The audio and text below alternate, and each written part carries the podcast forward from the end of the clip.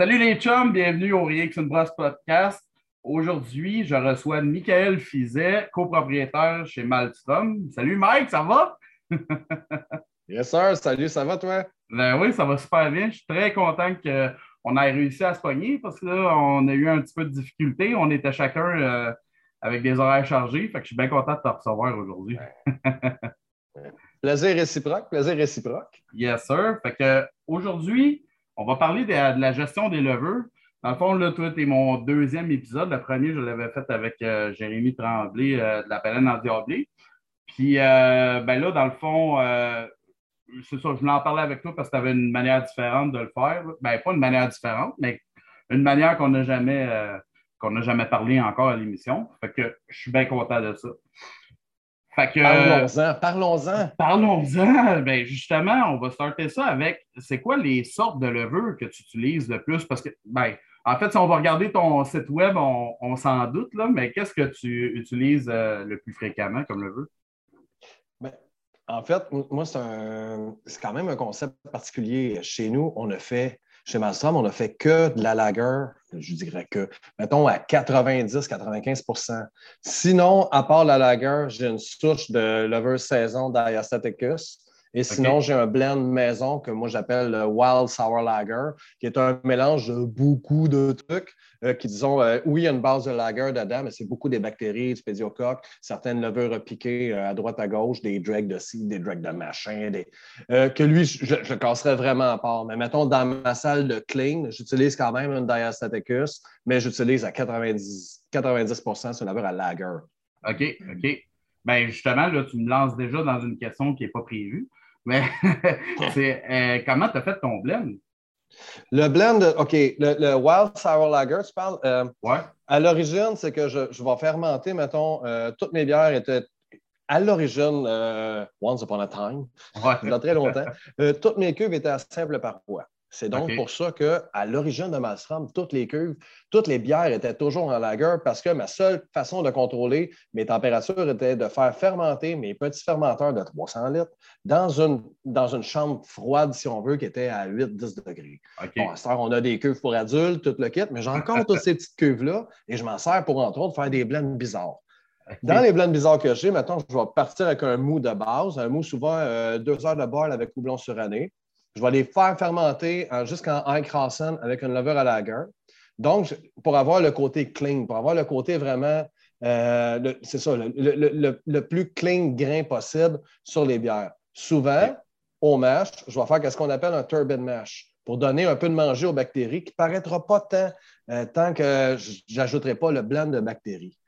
Le blanc de bactéries, en fait, c'est un mélange de levure que j'ai repiqué chez moi sur du trèfle, sur des pommes, sur des ah, cerises et sur euh, de la millefeuille. Surtout de la millefeuille. Euh, j'ai mélangé ça avec, euh, on a fait avec la gang de Wild Shack, avec Max à l'époque, on a fait un party lambic. Fait que comment qu'on fonctionnait, c'est que dans le milieu, on mettait un Erlen meilleur avec du mousse stérile. Fait qu'on buvait, mettons, on se popait une bouteille de cancillion, toutes les drags, on les mettait toutes dans le milieu, puis on regardait comment ça poussait. Euh, on a fait deux, trois Arlennes, puis j'ai pris le moins payé de la gang. Mais c'était simple, c'était quand même super intéressant. Lui, il apportait le petit côté cannelle des lambics. Euh, mélangé avec ces deux drags-là, mélangés, euh, ces deux sauces-là mélangées avec ma, ma, sauce de Wild Sour, de Lager, de base, ça l'a fait le Wild Sour Lager. On a commencé à faire trois, quatre barriques de ça, puis tranquillement, ben, on a été capable de repiquer ce lover-là. Wow. C'est un peu comme ça que j'ai fait mon blend de base. Ça. ben, c'est tellement intéressant. C'est à moitié scientifique, puis à moitié, on va essayer pour voir ce que ça donne. Ben, c'est vraiment On dit souvent, c'est trippant d'avoir un job qui est scientifique. Je pense que c'est important de comprendre qu'est-ce qu'on fait dans le monde de la bière. Sauf que je reviens souvent avec ça quand, quand, je parle des, des, jeunes padawans. Je le dis, c'est le meilleur boulanger de France. C'est pas un doctorat en sciences du pain. Dans le sens, c'est un gars qui a, il sait, ou un gars ou une femme, nous on s'entend, mais c'est quelqu'un qui, qui sait très bien ce qu'il fait, mais qui a un instinct puis qui va d'une façon artisanale. Je pense que la bière, c'est un peu pareil. Si on perd le côté d'instinct, le côté artisanal, on vient de perdre une grosse partie de notre métier. C'est important de savoir qu'est-ce qu'on fait parce que sinon, ça devient n'importe quoi. Ou ça vient juste un super beau hobby aussi, ça peut être ça. Sauf que de le faire vraiment d'une façon professionnelle, il faut quand même un minimum savoir où qu'on s'en va. Mais il ne faut pas perdre notre notre petite touche de on essaie des affaires, puis si ça ne marche pas au pays, ben, ça s'en va dans le drain. ah, ouais. Mais quand tu dis que tu as piqué euh, de la levure, mettons sur une pomme, euh, etc., parce que ça fait plusieurs personnes là, que j'entends, tu sais, euh, comme Pierre-Antoine de l'alchimiste, lui, il avait été chercher de la, de la, levure dans le bois en arrière de chez eux. Tu sais. Comment vous faites ça exactement? Vous amenez genre un morceau au labo puis tu lui demandes de checker ce qu'il y a dessus ou? Non, c'est moi j'ai une technique euh, encore vraiment, vraiment plus simple qui est vraiment très archaïque, mais ô combien fonctionnelle, c'est que je me fais une dose de pourmaçon. Des pourmaçons de 500 ml, je vais les autoclaver. Je me fais un mou de base qui a zéro houblon dedans. On pourrait, mettons, le faire à la maison avec euh, tout simplement du, du, euh, du malt en poudre, mettons, ou ça pourrait être ça pourrait être une eau sucrée, mais ça prend quand même un certain nombre de nutriments. Euh, moi, tout simplement, je vais faire un mou qui est juste bouilli sans houblon, mettons, pendant une quinzaine de minutes pour le stériliser. Je vais autoclaver ça.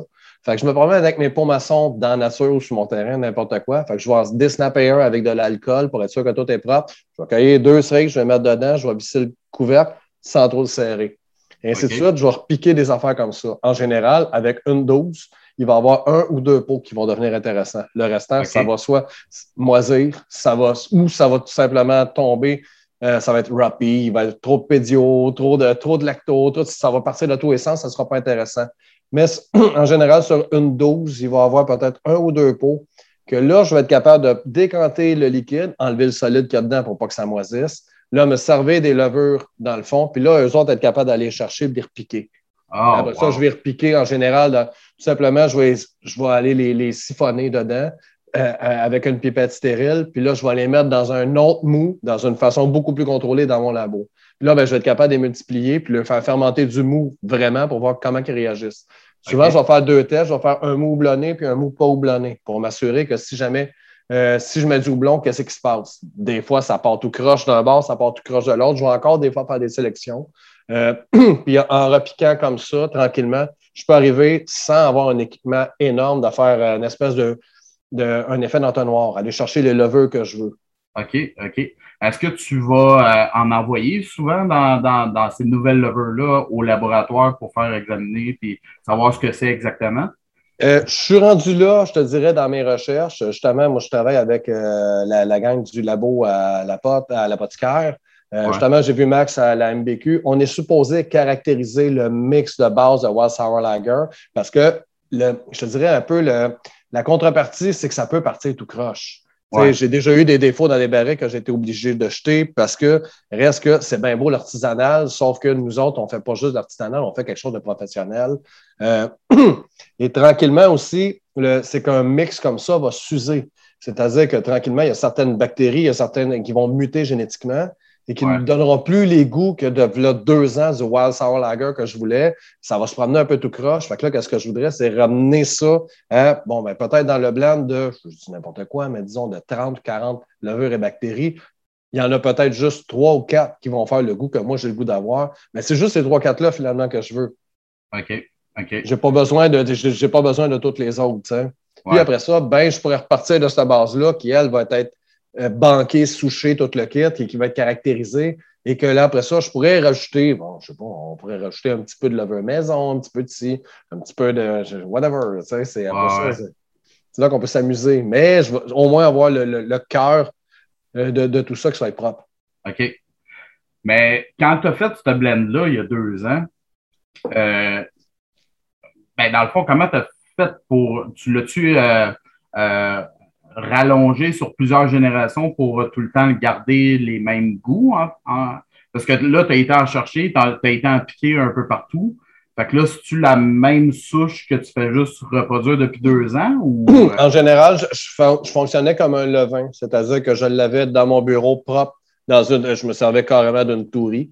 Fait que je, rajoutais du mou, toujours d'une façon anaérobique, avec absolument aucun oxygène. C'est pour être sûr que ça ne se contamine pas, qu'il n'y a pas des bactéries en général. On parle surtout des acétobactères, là, parce que ça, on n'en veut pas dans les barriques. Puis, ils ne veulent pas, dans plusieurs, surtout dans les drugs de lambic, qui a tendance à en avoir un peu.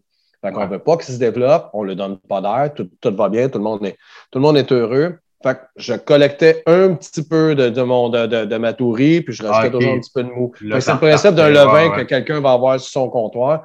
Le désavantage, c'est que c'est ça, c'est que tranquillement, à un moment donné, ça va partir tout croche vu que c'est pas banqué, c'est pas, c'est pas caractérisé. OK, OK. Mais, Oui, vas-y, vas-y. Non, non, vas-y.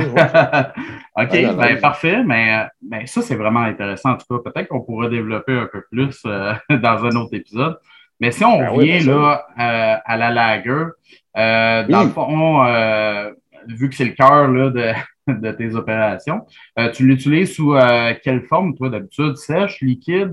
comment tu marches? Moi, c'est je reçois mes pitchs du labo. C'est un pitch pur pour inoculer une bâche au complet de 15 hectos. Euh, c'est ma souche mère, si on peut dire, est banquée là-bas. C'est une souche à l'origine commerciale, mais qu'eux autres ont piqué. Fait que tranquillement, je, le sais de la souche commerciale qui a eu certaines petites évolutions génétiques.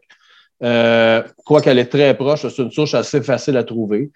Euh, Eux autres, ils me l'ont banqué pour être sûr que j'en ai toujours de disponible là-bas. Fait que j'utilise une seule souche de lager pour faire toutes mes bières. Euh, pour moi, c'était beaucoup plus simple comme ça au début, puis je trouve que ça fait un peu ce qu'on appelle en anglais le house taste d'une brasserie.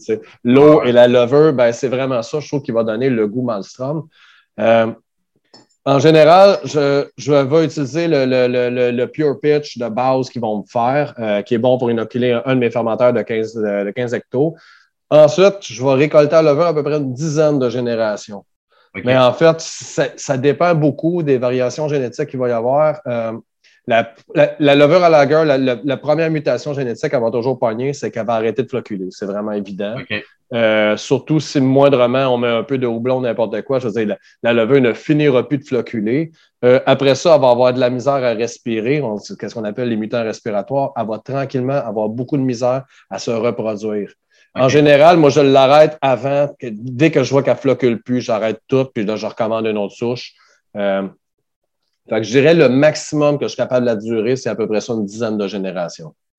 OK, OK. Mais euh, fait que ça, c'est ton standard, dans le fond. Toi, tu as mis ça à 10 on va pas plus haut que ça, mais est-ce que ça arrive euh, des fois avant la dixième génération que tu as des oui, comme ça? Euh, on va commencer à vraiment la garder sous le radar, vraiment à partir de 6 ou 7. À partir de 8 ou 9, on fait très attention en général, parce que, bon, en gros, on, fait à peu près un saut de génération toutes les deux semaines. On va récolter de la levure, on va être bon à peu près pour inoculer pendant deux semaines dans nos propagateurs. Fait que c'est sûr que le propagateur que la lover, ça fait deux semaines qu'elle est là, le taux de, le, le, taux de cellules mortes est beaucoup plus haut. On a peut-être à peu près 85-90% de viabilité quand, quand on va avoir du 95% facile au départ.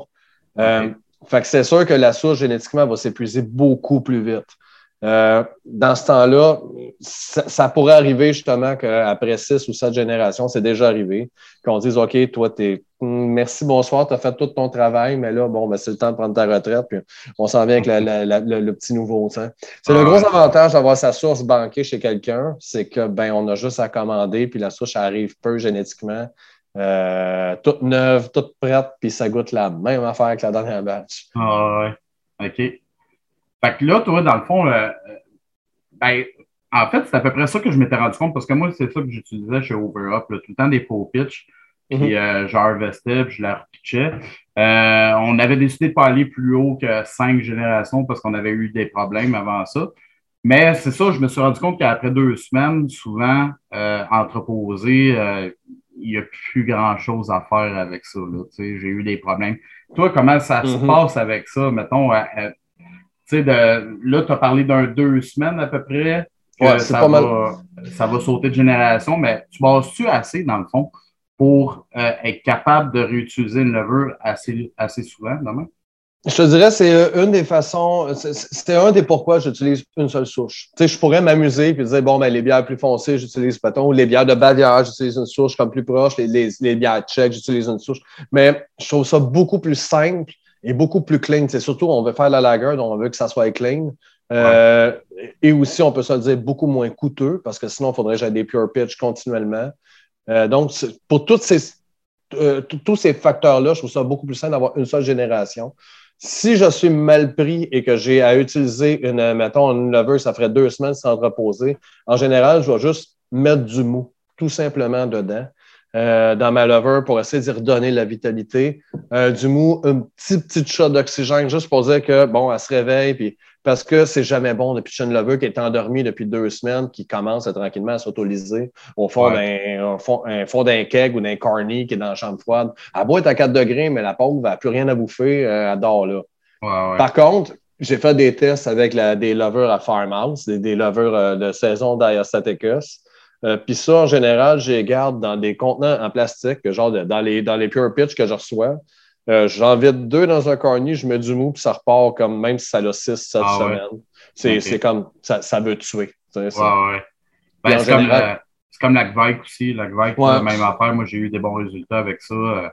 même si ça faisait un peu plus longtemps, là, ou qu'elle était un peu moins bonne là, à repartir. Je pense que vu que c'est ma théorie, là, ça vaut, c'est étayé par aucune recherche, mais je crois que c'est vu que c'est des levures qui sont très rustiques, qui sont beaucoup plus stables génétiquement parlant. Donc, sont, même s'ils ont un gros taux de, cellules mortes, ils n'auront pas tendance à muter un, peu n'importe quoi, tandis que des, petites levures à aile ou des petites levures à lager qui vont être très, très précises, qui vont faire tout le même goût, mais ils, sont, ils ont tendance à être plus fragiles. je comprends très bien que ça se faisait par 5-6 générations. Euh, j'ai vu dans d'autres dans, dans brasseries où j'avais été consultant des, des, problèmes de même qu'après cinq générations, surtout des ailes, ça partait tout croche. Ça, ça faisait tout sauf que tu voulais. Puis en général, une levure, je veux dire, on, on la paye ou on la paye pas, mais on, on la paye pour qu'elle fasse toujours la même job. Puis si elle ne fait pas ça, ça ne marche plus. Là, mais pas du tout. OK. Puis euh, sinon, ben, on a parlé un peu tantôt, euh, mais pour les starters, tu as parlé de propagateurs aussi, ça, ça m'intéresse. De quelle manière tu vas faire tes starters? Avec quel équipement? Euh, je sais que le principe, c'est de partir du plus petit vers le plus gros, mais avec quel équipement tu performes ça, des starters? Moi, personnellement, je ne pars pas, mettons, je ne repique pas d'un pétri ou quelque chose comme ça. Je ne suis pas équipé pour le faire. J'ai déjà essayé de le faire. Puis je trouve que dans une brasserie comme de petite envergure comme Alstrom, bon, mettons, pour les auditeurs, on fait à peu près 1000 hectos, un petit peu moins de 1000 hectos par année, fait que ça ne vaut pas tant la peine. Euh, Moi, je vais plus harvester, je vais récolter mes fonds, je vais compter puis tout ça. Euh, sauf que souvent, si je veux garder ma levure longtemps, je vais en garder une toute petite quantité, disons toute petite, l'équivalent pour partir un 200-300 litres. Et après ça, elle, je vais la multiplier à peu près une dizaine de fois pour être capable d'inoculer un 15 ou un 20 hectos. À peu près. Ça, c'est en gros qu'est-ce que je suis capable de faire pour que ça reste propre. Il faut savoir que si on passe ça mal, une levure, euh, le, danger, c'est toujours les mutations. Fait une levure va avoir tendance à vite accumuler des mutations génétiques sur des, sur des générations, puis ça peut être rapidement exponentiel. Fait que ça peut très vite euh, faire des gros problèmes, comme justement une bière qui start pas, une bière qui start tout croche, une bière qui a des drôles de start dedans qui ne devrait pas en avoir, une bière justement qui va suratténuer ou sous-atténuer, une bière qui va prendre quatre semaines à fermenter au lieu de trois, ainsi de suite. Fait que c'est, Pour ça, moi, je fais assez attention à ça mes starters, moi, je ne repique pas de. Je, ne repique jamais, mettons, d'une très, très petite quantité parce que je ne suis juste pas équipé pour le faire. Sinon, moi, je récolte tout simplement dans des, des, dans des kegs de 50 litres avec un, une, une tri-clam sur le dessous de 4 pouces, euh, comme la plupart du monde y font. Euh, je trouve que ça va très bien parce que, tu sais, puis moi, j'ai mis sur, je me suis fait des dolly avec des racks à poubelle Rubbermaid que j'ai coupé à six sauteuses. Et eh oui, ça tient avec du duct tape et tout ça, mais au moins, je peux rouler sans me faire chier à se promener avec ça puis me faire mal au dos. OK, OK. Mais quand tu parlais de propagateur de bord, euh, qu'est-ce que tu voulais dire euh, dans ces équipements-là? En fait, moi, c'est ça que j'appelle le propagateur parce que bien souvent, qu'est-ce que je vais faire? Euh, mais vu qu'on euh, a un système de 7,5 barrels et j'ai euh, des, fermenteurs de 15, souvent, je pêche toujours la levure la deuxième journée. C'est un peu spécial. Ça me permet la première journée de tout décanter les protéines et les, le, hot drop dans le fond de, la cuve et d'être capable d'en sortir le plus possible. Donc, ça me donne un mou plus clean. Et la première journée, je vais rajouter du mou dans mon propagateur qu'après ça, elle va commencer à fermenter, mettons, dans, dans, dans, dans, mon, dans mon pitch de 50 litres. Puis après ça, je vais, je vais y repitcher. Ça fait que ma levure, le, taux de vitalité va monter, elle va déjà se multiplier, puis elle va être vraiment plus en forme. Ouais, ouais, OK. Mais dans le fond, c'est comme si tu mettais comme, dans le fermenteur. C'est le même principe, parce que moi aussi, j'ai fait euh, comme plusieurs brassins sur plusieurs jours. C'est comme mm-hmm. si tu le mettais dans le, metteur, dans le fermenteur principal. Mais comme ça, tu peux enlever tout le trouble que tu as déjà dans ton, dans ton mou qui est déjà dans le formateur, c'est ça? OK. Et L'autre gros avantage, c'est quand tu le fais sur deux jours comme ça, tu peux oxygéner la deuxième batch. Parce qu'en général, mettons, moi, je ne conseillerais pas de si, tu pitches la première journée puis tu rajoutes du mou la deuxième, idéalement, il ne faut pas oxygéner la deuxième. Puis des fois, la levure, elle ne trouve pas drôle quand tu fais ça. encore à manger, il me semble que j'étais déjà saturé. Euh, après ça, ben, ça permet aussi d'avoir un meilleur contrôle, je te dirais, sur le nombre de cellules au millilitre. C'est-à-dire que la levure, elle, elle va s'auto-réguler. C'est bien de savoir combien qu'on en pitch au départ, mais à un moment donné, la, levure, elle va saturer. Si tu en mets ben trop au début, euh, elle va en avoir ben trop au début, tandis que là, si tu t'en mets et elle est en pleine multiplication, elle va vite se multiplier, elle va vite prendre sa place. Puis, en général, ça va aider beaucoup le pitching rate. Par contre, ça a le désavantage que tu ne sais pas exactement le pitching rate que tu vas mettre. Ouais, Parce que moi, je la compte avant, mais une fois qu'elle s'est multipliée dans le drum, c'est comme ah, je la ben, bénis, puis je l'envoie dans le drum. Puis... Ouais, ouais. Ben, ça, c'est le désavantage. Tu sais, des fois, c'est. Mais en lager, c'est moins un problème. Si je faisais, mettons, des. Là, j'exagère, mais si je faisais juste des nepos en, en quatre jours, là, ben, c'est sûr que mon pitching rate serait, mettons, une, une, une, variable que je voudrais contrôler à tout prix parce que je veux que mon mou soit clean, mais pas, mais juste assez, mais juste pas. Mais, parce que moi, je fais des bières en quatre à six semaines. Ouais. Au pire, ça prend quatre jours de plus à décanter. on n'est plus dans les. On n'est plus au jour près. Là, ouais, ouais. au pire, je le fais faire une semaine de plus en cuve de garde, puis c'est tout. Fait que ça, moi, c'est un peu la chance que j'ai de dire ben, même si ma bière est un, un petit peu. J'aime toujours mieux over-pitcher que under-pitcher. Ouais, ouais, ça, c'est sûr. C'est, je veux dire, ça, je pense. Ben ouais, secret, là. Non, je n'ai eu des underpitch, puis euh, je ne veux plus jamais avoir ça de toute ma vie. Je souhaite pas ça à personne. Ah non, non, non, ça fait mal. Euh, OK, puis euh, pour ton oxygénation, ben là, est-ce que tu n'oxygènes pas par tout le premier brassin que tu vas mettre dans ton fermenteur? Oui, oh, oui, les, oui, les deux premiers, je les oxygène. Oh, C'est-à-dire, le premier et le deuxième, je les oxygène. moi, je, je travaille à peu près avec euh, bon, une règle de pouce, c'est-à-dire que oui, je l'ai déjà mesuré, mon Mais tu sais, en général, je pense qu'on est toujours mieux de sur-oxygéner que de sous-oxygéner. Tu sais, le problème, c'est que la levure, si elle a pas, elle a besoin absolument d'oxygène euh, pour, euh, pour, pour, se diviser. Bon, on ne tombera pas dans des, explications hein, extrêmement poussées, mais euh, c'est pour ça, moi, c'est une des grosses raisons pourquoi je déteste que j'avais fait, entre autres, dans d'autres brasseries, quand on brassait, mettons, sur deux jours. Un des gros problèmes que j'avais, c'est qu'on remplissait une tank d'une traite, ça allait bien. On remplissait une tank en deux traites la même journée, on oxygénait deux, ça allait super bien. On remplissait une cuve en deux traites. Une journée, la première, on oxygène, on pêche la levure. La deuxième, on n'oxygène pas, on ne veut pas oxyder notre mou qui commence tranquillement à fermenter. La levure à capote, la levure la, fermentation à stagne, la levure à mute. Ça partait dans tous les sens. Sinon, souvent, la première était bonne, mais le, si on harvestait, si on récoltait cette levure-là, c'était n'importe quoi. Après deux ou trois générations, on scrape à la levure, le temps de dire. Fait que ça, le plus possible, moi, j'essaye de pitcher la deuxième journée. Ça m'est même déjà arrivé de pitcher la troisième journée, c'est-à-dire que bon, c'est deux jours, puis d'attendre. Le fermenteur est sous pression. J'y laisse une petite pression de CO2, une petite pression de tête, juste un 3-4 litres, juste pour dire qu'il n'y a rien qui rentre, qu'il n'y a rien qui sort, tout le monde est heureux. Puis je pitch ma levure la troisième journée. Je vais faire ça souvent pour des grosses, grosses, euh, mettons des bières que je veux le plus clean possible. Parce que je peux tout flusher mes protéines, tout flusher ma, le, petit peu de trouble qui va avoir passé, je peux tout le flasher en bas avant de pitcher ma levure. Ah, OK. Ouais, ouais. ouais ça, c'est. Ouais. c'est comme une hérésie de dire ça. C'est souvent genre, ah, moi, je pitch le troisième jour. Dit, t'es fou, man. Ouais. Mais c'est vrai, le premier effet que j'aurais de dire, euh, ce serait de dire t'es fou, mais euh, ouais, ça fait du sens. Mais surtout si tu prends tes précautions là, en mettant une, une pression euh, positive dedans. Mais tu sais, jamais, on n'a jamais ce réflexe-là parce que ça prend de l'oxygène au début, mais toi, dans le fond, avec ton propagateur, ben, tu viens de t'éliminer euh, tout ça. Ben, c'est ça, ma, ma levure, elle veut, si on veut, ma levure, elle veut déjà tout tuer. C'est comme tu mets en main dedans et elle fait de l'alcool avec. ben non, c'est pas vrai, on se met pas en main dedans. Puis euh, sinon, pour euh, tes décomptes de cellules, là, t'es fait. T'en prends-tu dans les cuves un coup en fermentation? Je te dirais vraiment platement, une fois en fermentation, j'ai juste pas le temps. Je l'ai fait. Moi, je, suis vraiment partisan de la, règle du pouce, comme on dit en anglais. Euh, C'est-à-dire que oui, je l'ai fait. Je le fais une fois de temps en temps, mais une fois de temps en temps égale une fois ou deux par année, juste pour m'assurer que tout est beau. Quand je pogne un trip, de se dire, hey, tant qu'à ça, je pars le microscope et je fais des affaires.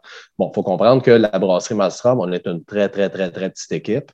Fait que j'ai pas nécessairement le temps. Je, vais plus essayer de faire des affaires efficaces qui fonctionnent toujours plutôt que d'essayer de toujours contre-vérifier. Une autre affaire aussi, c'est que quand on, vérifie tout d'une façon, disons, euh, scientifique et mesurée, il faut savoir qu'est-ce qu'on fait avec un résultat qui ne sera pas conforme. Fait que, mettons, si après deux jours, je vais avoir, je euh, je sais pas, moi, je vais avoir euh, tant, de, tant de 100 000 ou tant de millions de, de cellules au millilitre, puis je ne l'ai pas, je fais quoi? Je tape des mains, je, je prie, je chante une chanson, je chante une chanson, euh, j'appelle quelqu'un pour m'en plaindre. Non, fait, je pense que souvent, euh, c'est juste, autrement dit, c'est bien de le faire. J'ai un énorme respect pour les, les, brasseries qui vont tout le temps tout faire ça, mais c'est comme si moi, je me fais une pâte à pain, je ne demande pas son nom à toutes les trois, à toutes les deux, euh, deux, heures. Bon, cela étant dit, il faut quand même avoir une certaine forme de rigueur. Moi, je vais beaucoup plus regarder, euh, surtout, bon, lager, c'est tranquillement, je vais partir, mettons, ma, fermentation, je vais la partir entre 15 et 16. Le lendemain, je vais la diminuer à 12. Si j'ai tant, tel, tel, mettons, tel, tel, tel 5 vitaux, c'est-à-dire que ma, levure est bien partie. J'ai, mettons, le mou, goûte la fermentation et non pas, il goûte bizarre parce que sinon, ça n'arrive pas, mais ça serait un cas de drain. Ou euh, puis après ça, le surlendemain, je vais descendre à 10. Puis là, je vais laisser fermenter à 10. Euh, ça, je te parle de ça, mettons, pour les batchs normales. Euh, les batchs normales, c'est bon, ça, ça, pourrait descendre beaucoup plus bas. Déjà, je me suis déjà amusé à descendre jusqu'à 4. Il faut avoir le temps de le faire, mais c'est vraiment trippant qu'est-ce que ça va faire. Euh, j'aime mieux avoir comme, mettons, je vais prendre les cinq vitaux de la levure plutôt que regarder la levure en tant que telle. Puis, comme ça, j'ai, euh, je peux intervenir dessus. J'ai quand même, j'ai, du pouvoir. Parce que juste regarder quelque chose qui est relativement euh, un, petit peu abstrait, comme combien a de cellules au millilitre ou quelque chose, ça, c'est plus maudit. Par contre, qu'est-ce que je vais faire? C'est que je vais m'assurer souvent ma levure, mon pitch de levure que je vais prendre, ou mettons ma récolte, ça, je vais regarder pour m'assurer que oui, euh, j'ai beau mettre, mettons, tant de, tant de kilos de par, euh, euh, par, par, par, par, recto, n'importe quoi. Ça, je vais être sûr de mon coup ou à peu près. Fait que ça, je vais m'assurer que mon slurry, il y a vraiment de la levure dedans. Je me suis mm-hmm. déjà fait pogner. Exemple, c'est comme ça a l'air de, de la levure, c'est beau, c'est un beau beige, beige profond comme de la levure. Là. Puis tu regardes, puis au, finalement, au microscope, c'est juste de la protéine. ça, ressemble à la levure, ça a même texture avec la levure. L'autre truc que j'ai immanquable, c'est que tu y goûtes. C'est trempe le doigt dedans, tu y goûtes, tu le sais c'est de la levure, c'est pas de la levure. La protéine, ça a un, goût particulier, puis c'est avec que je fais de passer à personne. Mais sinon, je déconne, mais c'est un autre truc que j'ai, mettons. Euh, mais ça, oui. Puis après ça, une fois qu'on a établi des mesures, mettons, un peu plus scientifiques, je pense, dans une brasserie, bien là, on peut faire facilement une règle de trois, de dire, bien là, on peut faire. Euh, bon, ben, je, peux mettre tant de livres euh, ou tant de choses à lecto. Je peux regarder, mettons, après tant de jours, je vais baisser ma température. Surtout, comme moi, qui a juste une souche, ben, je la connais très, très bien, cette souche-là. Fait que, tu sais, mm. on se connaît bien, on a l'habitude de travailler ensemble, tu sais, on se parle, on s'invite au reste. Non, c'est quoi. Moi aussi, je t'aime. Alors, on regarde, tu sais. Moi, je dis des niaiseries dans la vie. J'aime ça. ça me va. On peut faire des milles là-dessus. J'ai pas de trouble avec ça. yeah. Mais euh, parlant de pitching rate, là, toi, d'habitude, pour la lager, euh, c'est quoi ton rule of thumb pour euh, le pitching rate? Euh, mettons, le, pitching rate de base, euh, ça va être 2 millions de cellules par degré plateau par millilitre. Ah, donc, moi, je double. Je double parce que je veux. Ça, c'est mon pitching de base. Je peux descendre un peu plus bas, mais comme ça, je suis sûr, parce que je te dirais qu'un lager, si je veux la partir très froide, sinon je pourrais partir, mettons, ben, souvent je la pars à 16, mais je pourrais partir à, à 10 puis y aller à 3 millions. Sauf que, à un moment donné, ça va goûter à levure. Je trouve que ça, c'est juste assez overpitch pour que la levure, elle n'ait pas de. Tu sais, une levure à lager, pour, pour pas qu'elle fasse aucun ester, il ne faut pas qu'elle travaille. Il faut qu'elle ait l'impression qu'elle est en vacances, puis qu'elle va fermenter du sucre, mais elle ne s'en rendra pas compte. Elle avait tellement comme bien que tu le temps de le dire, après 10, 15, 16 jours, elle va tout avoir fait, euh, qu'est-ce qu'elle a à faire, puis elle va tranquillement tomber au fond de la queue. Puis on dirait qu'elle ne s'en rend pas compte. C'est pas comme une levure, mettons, euh, que tu veux stresser. Tu sais, mettons, j'ai travaillé avec des levures à Tyson. C'est vraiment trippant. Tu t'as fait si tu as fait travailler vraiment à haute température, elle goûte la banane, à basse température, elle goûte le, le, le génol, le, clou de girofle. c'est dépendamment comment tu stresses. La levure à lager, il ne faut pas ta stress. Il faut qu'elle soit bien, il faut qu'elle soit comme ça, un petit nuage, il faut des oreillers. Tu sais, c'est vraiment un autre kick de, de, de travailler avec ça. Moi, j'ai tendance à over-pitcher pour être sûr qu'en partant, il n'y ait pas un stress soit causé par un petit under-pitch, comme, comme, on a parlé tantôt. Ouais, ouais. Moi, j'ai tendance, je te dirais 2 millions, c'est pas mal, mais Fait que ça va me donner, mettons, facilement dans ces. Pour pitcher avec ça, avec un slurry quand même assez, assez mince, ça va être un bon, mettons, pour un 15 barrels, ça va être un bon 30-40 litres de, de, slurry. Facile. Que souvent, il va être dilué dans du mou. Là. Fait que, ce ne sera pas un vrai 30-40 litres de gros slurry euh, épais, mais quand même. Ouais, ouais. Euh, moi, dans le fond, là, mon, euh, mon rule of thumb, c'était tout le temps 1.5 que j'allais pour la lager, mais je n'avais pas la règle comme pour, avec les L selon la densité initiale, parce que mhm. je ne faisais jamais de gros mou de lager. Tu sais. Mais toi, tu en fais. Est-ce que tu vas augmenter ton pitching rate justement? Au-delà, euh, plus ton, euh, ta densité initiale va être élevée? Mais, en fait, c'est moi, je ne me casse pas le basic avec ça. C'est qu'en haut, mettons, bon, je ne fais pas tant de gros mood lager parce que la, plupart de mes bières sont entre 11 et 12 plateaux. Je dirais à 80% c'est ça. Euh, mettons, la IXPL, c'est une 14.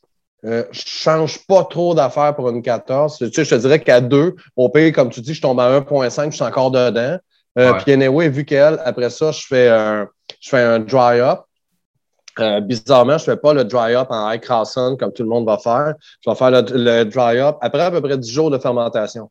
Parce que ma bière est encore en activité, puis mon, mon, mon l'espèce de hop rush que ça va me faire, lui, il va redécouper des sucres, puis la levure à lager va repartir dedans.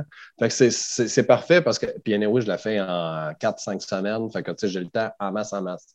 Ouais. Euh, quand je vais faire des très grosses lagers, mettons, la Scotch Lager, c'est une, euh, pas de conneries, une 18 degrés plateau.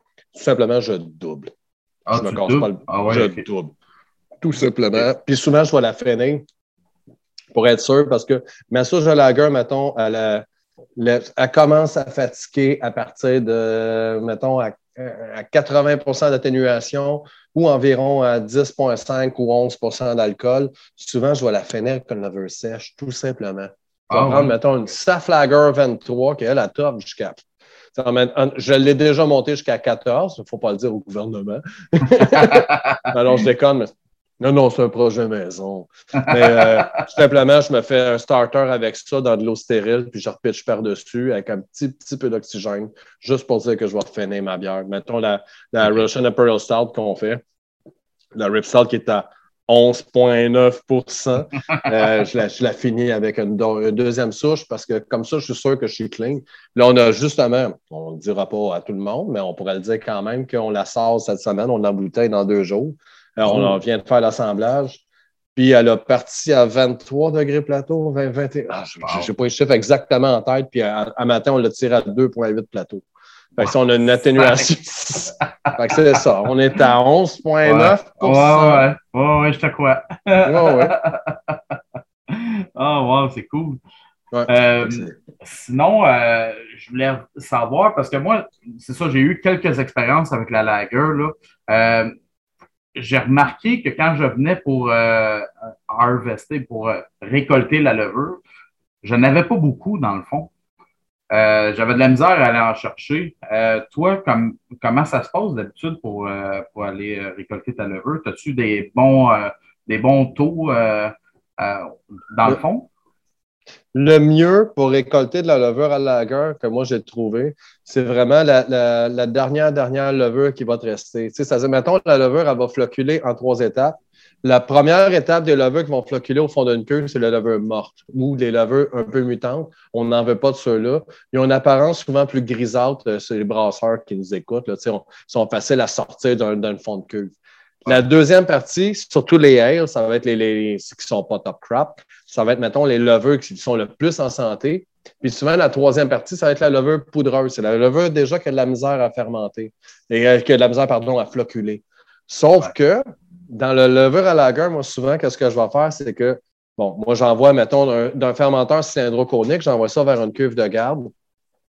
Euh, fait j'ai trouvé deux méthodes si je veux vraiment euh, cropper euh, et récolter. Je, vais récolter souvent, je vais tout en vider ma bière clean. Et c'est avec un. Bon, évidemment, je vais, je vais flasher le fond du compte pendant plusieurs jours avant, jusqu'à ce que ça soit relativement clean je vais, je vais tout enlever ma bière et qu'est-ce qui va rester dans le fond? Ça va être vraiment de la super belle levure. En fait, c'est souvent la levure qui va, qui va se jammer dans le compte du fermenteur.